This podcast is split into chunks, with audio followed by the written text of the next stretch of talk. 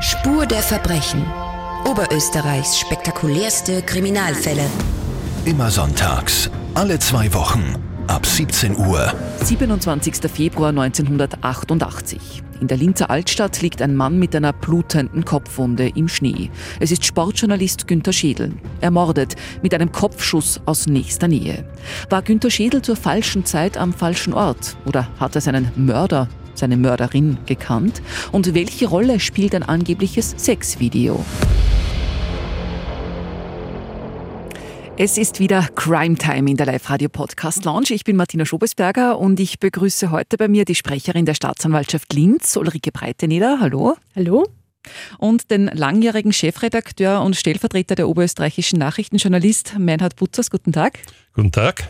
Herr Butzers, Sie waren Journalist und Lokalchef bei den oberösterreichischen Nachrichten. Sie waren da sicher blutige Kriminalgeschichten äh, gewohnt von der Polizei zu hören. Aber über den Fall, über den wir heute reden, der hat vermutlich eine ganz andere Dimension, weil es geht um den Mord an einem Kollegen, an Sportreporter Günter Schädel. Ja, das war natürlich ein ganz spezieller Fall. Es war ein ganz großer Schock, nicht nur für mich, sondern für die ganze Redaktion, das zu erfahren. Dieser Mord liegt jetzt 33 Jahre zurück. Frau Breiteneder, Sie haben sich den Akt extra für diesen Podcast heute für uns geholt, um nochmal reinzuschauen. Ja, der Akt, der ist bei uns verwahrt und ich habe jetzt anhand des Aktenmaterials versucht, die Geschehnisse von damals für den Podcast zu rekonstruieren. Genau, und das schauen wir uns jetzt an. Zumindest was man weiß, was damals passiert ist. Und da schauen wir zurück, 33 Jahre, es ist Freitagabend, 26. Februar ähm, 1988. Herr Butzers, es sind Olympische Spiele in äh, Calgary in Kanada und ähm, Sie haben ähm, an diesem Tag, bevor diese furchtbare Tragödie passiert ist, äh, noch gemeinsam gearbeitet mit dem Günter Schädel. Ich habe nicht gemeinsam gearbeitet, aber ich habe ihn getroffen am Gang und wir haben äh, gesprochen über die Schwierigkeiten der Berichterstattung äh, aus Calgary wegen der Zeitverschiebung. Das war das Letzte, was ich äh, von ihm gesehen habe. Die letzten Worte, die Sie mit ihm gesprochen haben? Ja. Was hat er da für einen Eindruck auf Sie gemacht? Einen ganz normalen. Er war wie üblich leicht angespannt, weil es darum gegangen ist, eine Deadline der Berichterstattung einzuhalten. Aber ansonsten war er wie immer. Ganz ein normales Gespräch. Ganz normales Gespräch. Mhm.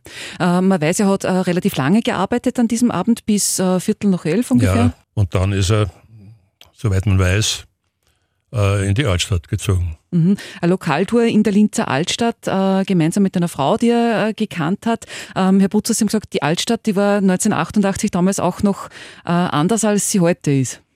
Sie war etwas gefährlicher, ich will nicht sagen krimineller, aber es haben sich dort doch einige Leute getroffen und heimisch gefühlt, die nicht gerade sehr bürgerlich waren, um das einmal vorsichtig auszudrücken. Mhm. Äh, was man weiß, Frau Breiteneder, korrigieren Sie mir bitte, wenn irgendwas nicht stimmt, er ist dann in mehreren Lokalen äh, gewesen. Svanilli, Slinzal, Antiquitätensturm, Sansibar, äh, hat da ein paar Bier getrunken, ähm, ist da auch gesehen worden von Zeugen, war anscheinend ähm, gut aufgelegt. Ja, man hat natürlich im äh, Bereich der Ermittlungsarbeit auch versucht, die letzten Stunden vor dem Tod zu rekonstruieren. Und das ist durch Befragungen in den bekannten Altstadtlokalen ganz gut gelungen. Also man hat dann wirklich auch nachvollziehen können, was ist konsumiert worden, dass er eine Dame eingeladen hat und auch teilweise sogar konstruiert worden, was hat er als Wechselgeld bekommen, um dann auch zu sagen, was hat er dann tatsächlich auch jedenfalls noch an Geld in der Tasche gehabt. Wissen Sie, was, was da getrunken worden ist? Es dürfte, soweit ich noch äh, in Erinnerung habe, aus dem Akt äh, von ihm Bier getrunken worden sein und die weibliche Begleitung hat Wein oder Gespritzte getrunken. Weiß man, wer diese Bekannte war, mit der er unterwegs war? Die weibliche Begleitung ist von der Polizei ausgeforscht worden und hat es auch bestätigt, dass sie mit ihm da in einem Lokal war und dass man sich dann getrennt hat und verabschiedet hat. Mhm. Aber war das eine Freundin oder die Freundin? Ich habe sie nicht gekannt, ich kann dazu nichts sagen. Mhm, okay. Was man weiß, ist, ähm, dass sie sich dann getrennt haben, dass die Frau dann zwischendurch einmal nach Hause gegangen ist oder zumindest weggegangen ist? Er dürfte, äh, soweit bekannt, zum Zeitpunkt, wo er dann auf seinen Mörder getroffen ist, alleine gewesen sein. Soweit ist es bekannt. Inwieweit er sich da jetzt schon länger von der Dame verabschiedet gehabt hat oder nicht, äh, kann ich jetzt nicht sagen aber es ist jedenfalls so, dass er alleine dann auf den Täter getroffen ist. Mhm. Was man weiß, ist, dass er, also er hat sich um halb vier in dem letzten Lokal, wo man weiß, dass er war, im Lokal Klausur, hat er sich offenbar verabschiedet und wollte dann oder ist über den Tummelplatz äh, gegangen und ab da weiß man eben nicht genau, was dann passiert ist. Ähm, es ist dann so, dass ein Taxifahrer quasi das Ganze dann in Gang gebracht hat. Was, was weiß man denn, was da dann passiert ist? Bei uns hat die Ermittlungsarbeit eigentlich in den frühen Morgenstunden des 27. Februars angefangen, nachdem ein Taxifahrer einen leblosen Körper im Bereich des Tummelplatzes festgestellt hat. Der Taxifahrer hat damals seine Zentrale verständigt. Handys waren ja damals noch nicht das Thema. Mhm. Und die Taxizentrale hat dann den Rettungsdienst gerufen, der einen äh, mehr oder minder toten Günter Schädel dort vorgefunden hat, wobei man zunächst davon ausgegangen ist, dass der Verstorbene unglücklich äh, gestürzt ist und sich da eine Kopfverletzung zugezogen hat. Mhm. Was ich so bei der, von der Polizei gelesen habe, war ja auch äh, ähm, das, dass der Taxifahrer ja gar nicht jetzt äh, groß Alarm geschlagen hat, sondern nur gesagt hat, da, liegt der Besoffener am Gehsteig. Genau, also es waren ja damals äh, ganz tief winterliche Zustände. Es wäre jetzt auch nicht abwegig gewesen, dass der Person vielleicht schon ein bisschen betrunken ausgerutscht wäre. Und äh, der erste Gedanke dürfte sicher nicht äh, in Richtung Verbrechen gewesen sein. Man hat aber dann den Verletzten oder eigentlich schon klinisch Toten im Krankenhaus ins Röntgen geschoben und da ist jetzt dann erstmal sichtbar gewesen, dass ein Projektil in seinem Kopf steckt und da ist die Ermittlungsmaschinerie dann in Gang gekommen. Mhm. Und das war dann auch der Zeitpunkt, wo Sie von dieser Tragödie erfahren haben, Herr Butters? Ich habe am Festnetz zu für mich noch nachtschlafender Zeit so gegen den Morgen hin einen Anruf vom Chef der Kriminalpolizei in Linz bekommen, der mich davon informiert hat, dass mein Kollege Günther Schädel ermordet worden ist.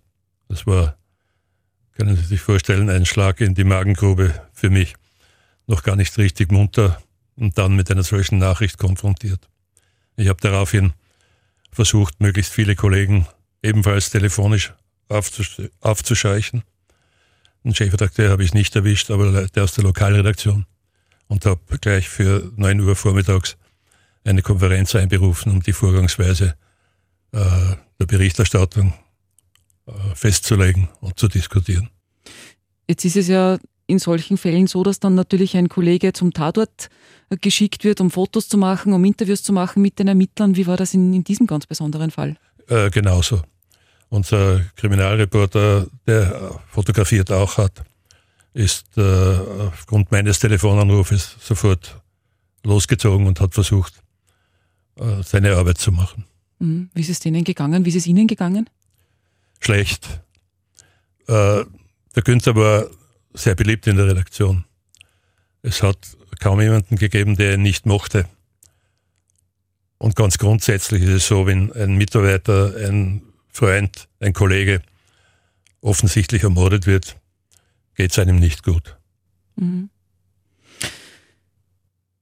Es ist eben dann erst relativ lange nach der Tat, nach der Ermordung, überhaupt bekannt geworden oder, oder es ist einem bewusst geworden, dass da eine Straftat vorliegt. Was ist denn dann passiert? Wie ist denn dann diese Maschinerie überhaupt erst in Gang gesetzt worden?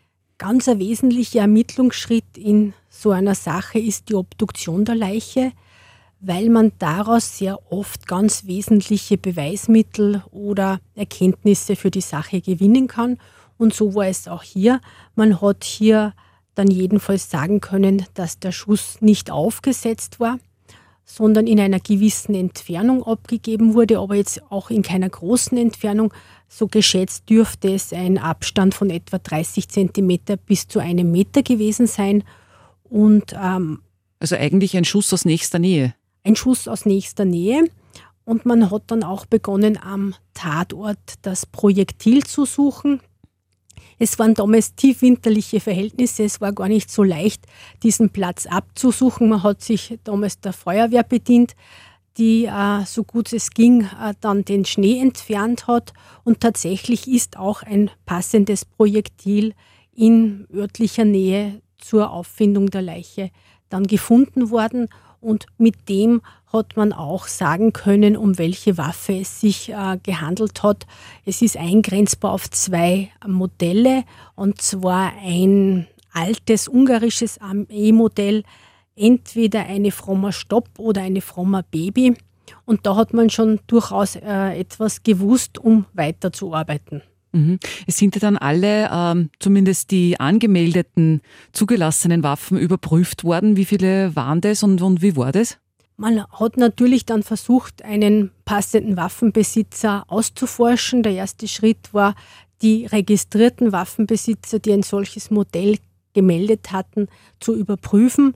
Man ist aber auch allen möglichen Hinweisen aus der Bevölkerung nachgegangen, insbesondere auch aus der Altstadt, wo Personen dann andere bezichtigt haben, sie hätten eine solche Waffe. Letztlich hat das aber nie zum Erfolg geführt und man hat diese Waffe auch bis heute nicht gefunden. Mhm. Es ist dann auch im Jahr 1989 im November einmal ein ähm, Pistolenlauf anonym der Redaktion der Oberösterreichischen Nachrichten zugeschickt worden.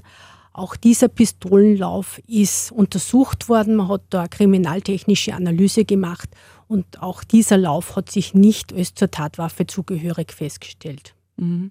Nochmal zurück zum Morgen des 27. Das war ja ein, Sie haben es gesagt, ein tief winterlicher Morgen. Es war Vielleicht, Herr Putzers, wie, wie können Sie sich noch erinnern, wie war da das Wetter? Das war ja auch von der, von der Sicherung der Spuren her eine ganz schwierige Situation. Soweit ich mich erinnere, hat es offensichtlich auch nach der Tat noch äh, geschneit. Mhm. Aber es war natürlich dann schwierig, da irgendwas mit Fußspuren, Reifenspuren, äh, irgendwas nur zu rekonstruieren und wirklich äh, zu sichern natürlich immer eine schwierige Lage, wann nicht von Anfang an von einem Gewaltverbrechen ausgegangen wurde. Hier hat man ja zunächst den Verdacht eines Unfalls gehabt, wo der ganze Trost der Rettungskräfte einmal über diesen Platz ist und Reanimation äh, am Günterschädel durchgeführt hat. Und das kann man sich ungefähr vorstellen, dass da einige Personen am Werken waren dass man da sicher nicht geschaut hat, äh, ob man irgendwelche Spuren zerstören könnte. Mhm. So, wenn man nochmal einen Strich zieht und sagt, was weiß man bis hier? Günter Schädel macht nach der Arbeit eine Lokaltour in der Linzer Altstadt. Zwischen halb vier und dreiviertel vier will er über den Tummelplatz heimgehen, wird dort erschossen mit einem Schuss aus nächster Nähe in den Kopf. Spuren eines Kampfes gibt es nicht und man hat eben diese äh, Patronenhülse ähm, und überhaupt den, das Verbrechen erst im Krankenhaus festgestellt. Das weiß man einmal bis hier. Wer waren denn dann, wer ist denn dann vernommen worden? Es gibt ja dann natürlich verschiedene Ermittlungsstrategien. Was waren denn da die ersten Gedanken? Es war natürlich dann die Frage, welches Motiv könnte hinter so einer Tat stecken und man hat dann wirklich in alle Richtungen ermittelt. Es war, denke ich, relativ rasch äh, absehbar, dass das Motiv eher nicht im beruflichen zu sehen ist, in der journalistischen Arbeit des Günter Schädel, sondern vielleicht eher im privaten. Und da ist auch überprüft worden, er hat sich ja kurz zuvor von seiner Ehefrau getrennt und diese Ehefrau, aber auch ihr neuer Partner sind da näher einer Prüfung unterzogen worden. Es hat dann auch eine Dame gegeben aus dem privaten Umfeld des Verstorbenen, die, soweit man aus den Zeugenaussagen weiß, den Günther Schädel mehr oder minder für das Scheitern ihrer Ehe verantwortlich gemacht hat. Dieser Ex-Mann der Dame war ein guter Freund von Günter Schädel. Man hat aber natürlich auch in andere Richtungen ermittelt. Es hat einen äh, Arbeitskollegen gegeben, der eine Ex-Freundin hatte und diese Freundin hat auch eine nähere Beziehung zum Günter Schädel unterhalten. Nach diversen Zeugenaussagen soll es da auch ein Video gegeben haben, heutzutage würde man sagen, ein Sextape, wo diese Ex-Freundin eine Rolle gespielt hat und angeblich hat der Günther Schädel dieses Video auch am äh, Fasching-Dienstag in der Redaktion hergezeigt. Also Themen waren da natürlich immer das Privatleben des Verstorbenen, ähm, Motive eher in Richtung Rache oder Eifersucht. Eifersucht, äh, Frauengeschichten, ein Sextape.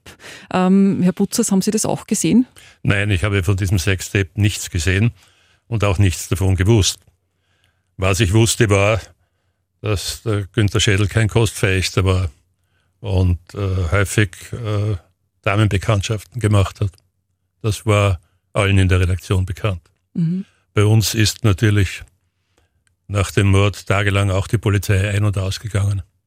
und hat äh, jede Menge Kollegen, unter anderem auch mich, vernommen, weil sie eben einfach ihrer Arbeit nachgehen mussten. Es wird dann natürlich in der Arbeit auch spekuliert. Ja. Da wird es natürlich auch Gerüchte gegeben haben, was ist denn da alles besprochen und gemutmaßt worden? Das äh, ist bunt durcheinander gegangen. Äh, jeder hat geglaubt, er weiß, welches Motiv das Zwingende ist.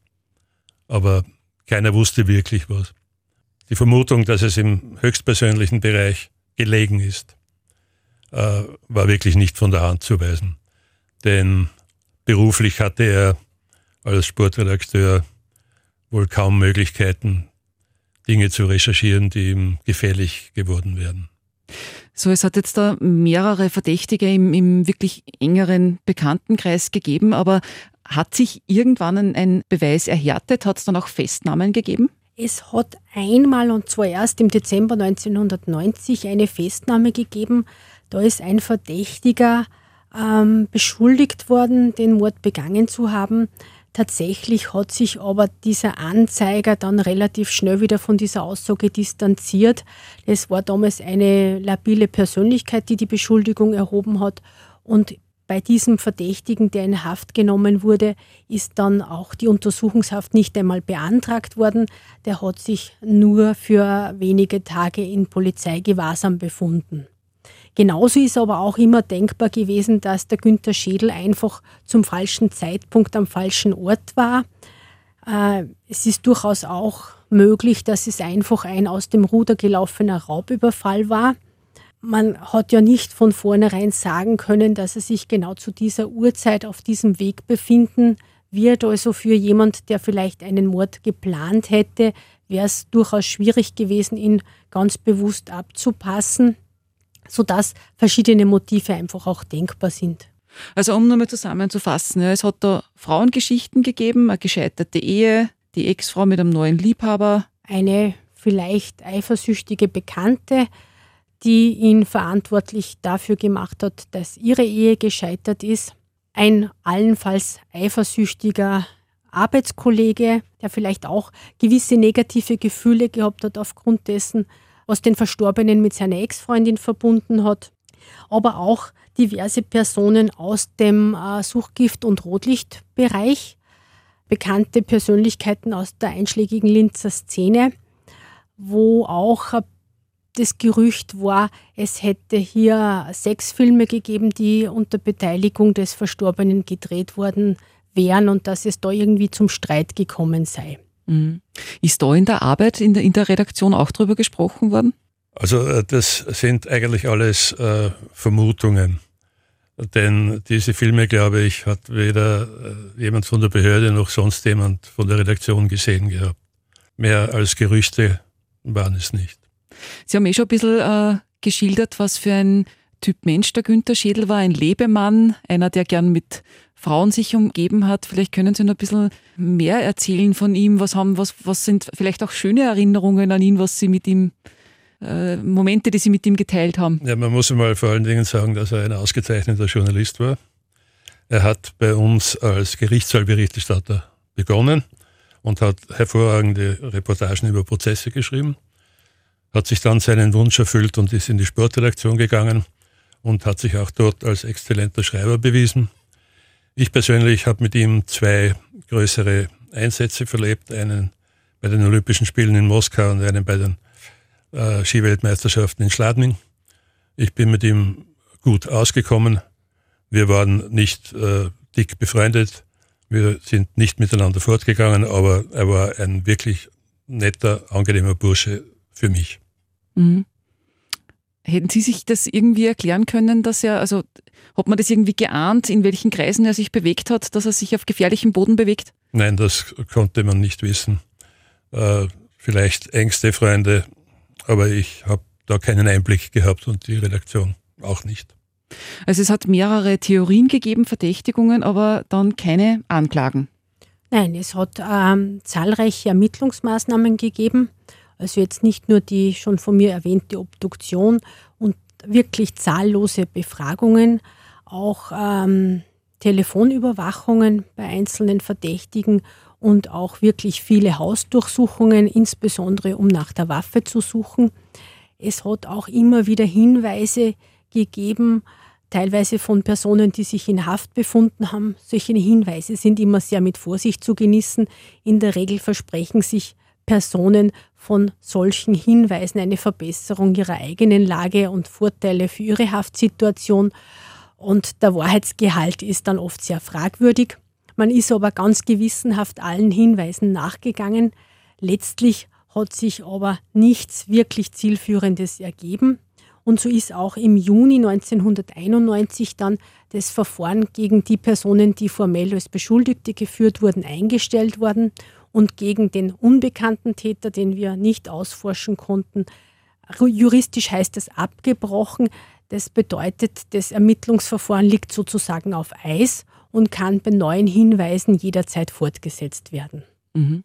Und was heißt das jetzt in der täglichen Polizeiarbeit? Ja? Also inwieweit wird ermitteln Polizisten auch jetzt noch äh, oder, oder beziehen diese alten Akten, diese ungelösten Fälle bei ihrer Arbeit noch mit ein? Also kann das sein, dass man irgendwann zufällig über diese Waffe stolpert oder irgendwann zufällig über eine Zeugenaussage, die da ganz eine neue Perspektive aufmacht?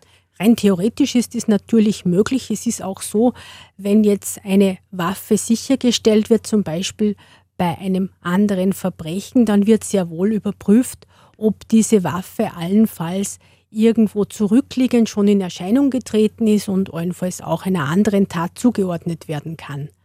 Sofern Hinweise auftauchen, wird denen natürlich nachgegangen werden.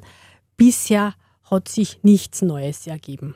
Die oberösterreichischen Nachrichten haben ja damals auch äh, eine Belohnung für Hinweise ausgesetzt. Ja, wir haben äh, relativ schnell eine Belohnung in der Höhe von damals 50.000 Schilling ausgesetzt. Äh, das hat auch bei uns eine Fülle von zum Teil anonymen, zum Teil äh, Hinweisen mit Namen erbracht, die wir pflichtschuldigst an die Polizei weitergeleitet haben. Aber wie wir heute wissen, all diese Hinweise haben im Prinzip zu nichts geführt. Die äh, Ehefrau von Günther hat äh, später ihre eigene Belohnung ausgesetzt, also die Belohnung der Nachrichten noch erhöht. Aber auch das hat keinen Effekt gehabt. Nichts Brauchbares dabei gewesen? Nichts Brauchbares die äh, Kollegen nicht nur aus unserer Redaktion, sondern auch aus anderen Zeitungen haben überlegt, ob sie eine eigene Taskforce zusammenstellen. Äh, und es gab welche, die unbedingt selbst ermitteln wollten im Altstadtmilieu. Ich habe davon nichts gehalten und habe ihnen auch abgeredet, denn das war nun wirklich nicht unsere Aufgabe, sozusagen die zweite Kriminalpolizei zu spielen. Hätte auch nichts gebracht. Wäre auch gefährlich gewesen. Wäre möglicherweise auch gefährlich gewesen. Das heißt, 33 äh, Jahre liegt das Ganze jetzt zurück. Welche Theorie ist für Sie am wahrscheinlichsten? Was glauben Sie ganz persönlich jetzt, äh, was passiert sein könnte? Ich habe eine Theorie, aber die möchte ich nicht öffentlich bekannt geben. Okay, ganz klar. Was glauben Sie? Glauben Sie, ist es im, im privaten Bereich gewesen oder? Ich denke, es ist alles möglich. Ähm, ich gehe davon aus, entweder aus dem privaten Bereich, das hat auch die Polizei immer vertreten, dass es eher aus dem privaten Bereich stammen würde. Genauso denkbar ist aber auch, dass er wirklich ein äh, Opfer eines Raubüberfalls wurde, wo vielleicht die Situation wirklich eskaliert ist und das gar nicht dann als Tötung geplant war, sondern allenfalls ein Räuber die Nerven verloren hat. Kommt das Ihrer Theorie nahe? Mm, nicht unbedingt. Gut, alles klar, vielen Dank. Ähm, aber es ist so, Mord verjährt nicht, oder? Nein. Es ist auch immer noch möglich, dass sich jemand meldet, vielleicht ähm, um sein Gewissen zu erleichtern oder dass die Waffe doch noch auftaucht. Also nichts ist ausgeschlossen. Ich glaube auch, das wären die zwei Möglichkeiten, dass dieser Fall noch geklärt werden könnte. Aber dass jemand nach 33 Jahren sein Gewissen noch erleichtern möchte, halte ich für eher unwahrscheinlich. Mhm. Wer so lange mit so etwas gelebt hat, der hat keine Gewissensbisse mehr, glaube ich. Glauben Sie persönlich, dass Sie den Mörder oder die Mörderin kennen? Ich glaube nicht, dass ich ihn kenne oder sie kenne.